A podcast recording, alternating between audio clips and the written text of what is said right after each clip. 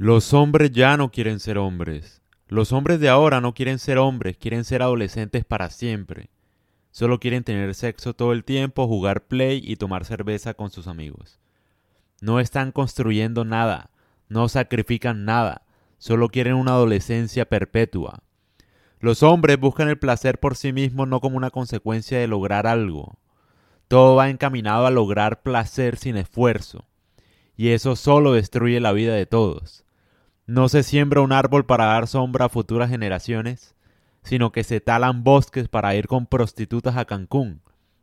Se sacrifica todo por un placer temporal, en vez de sacrificar todo por mejorar todo lo que está a nuestro alrededor. En todas las historias de héroes nunca se trata del placer. Todo rey o guerrero se sacrificó por el bienestar de alguien más. ¿Qué le importa a un rey? Su reino, su nación, su pueblo nunca se trata de él.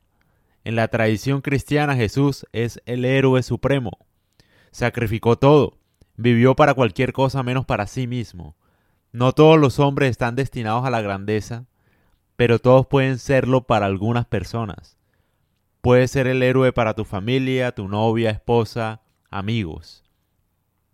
Se han encargado de destruir los incentivos para ser héroe porque casarse con altas probabilidades de divorcio parece una decisión bastante estúpida.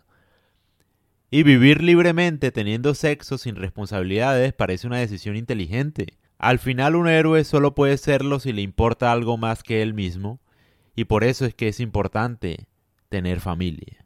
El sistema parece no valorar el sacrificio masculino y por eso los hombres creen que ganaron por buscar placer sin sacrificar nada. No ganaste, estamos retrocediendo.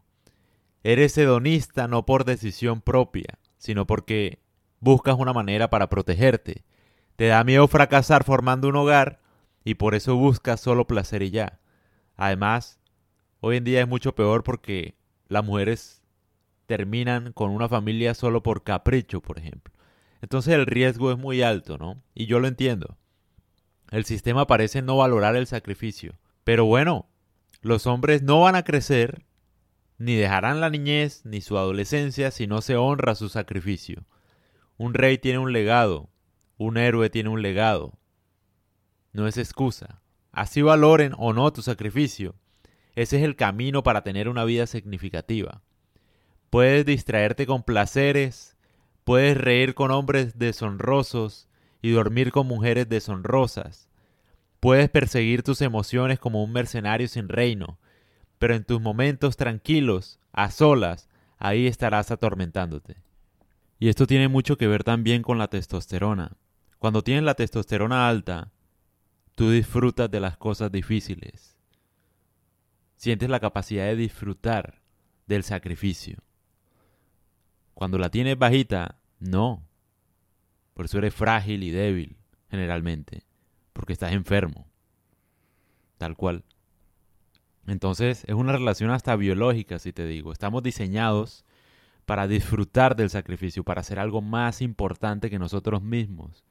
Sin esa capacidad, no seríamos capaces de construir civilizaciones enteras ni de hacer nada en lo absoluto. ¿Quién va a construir?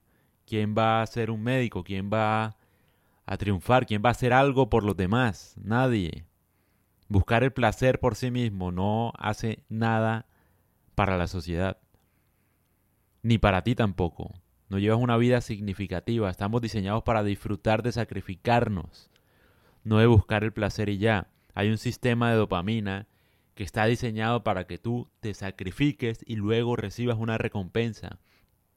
No para que vivas con recompensa tras recompensa sin hacer nada. Entiéndelo, es hasta por tu salud, por tu bienestar, tienes que sacrificarte. Sea en el gimnasio, sea en lo que sea, pero tienes que encontrar algo que te cueste y que sea productivo en parte para ti y para los demás, a gran escala o a pequeña escala.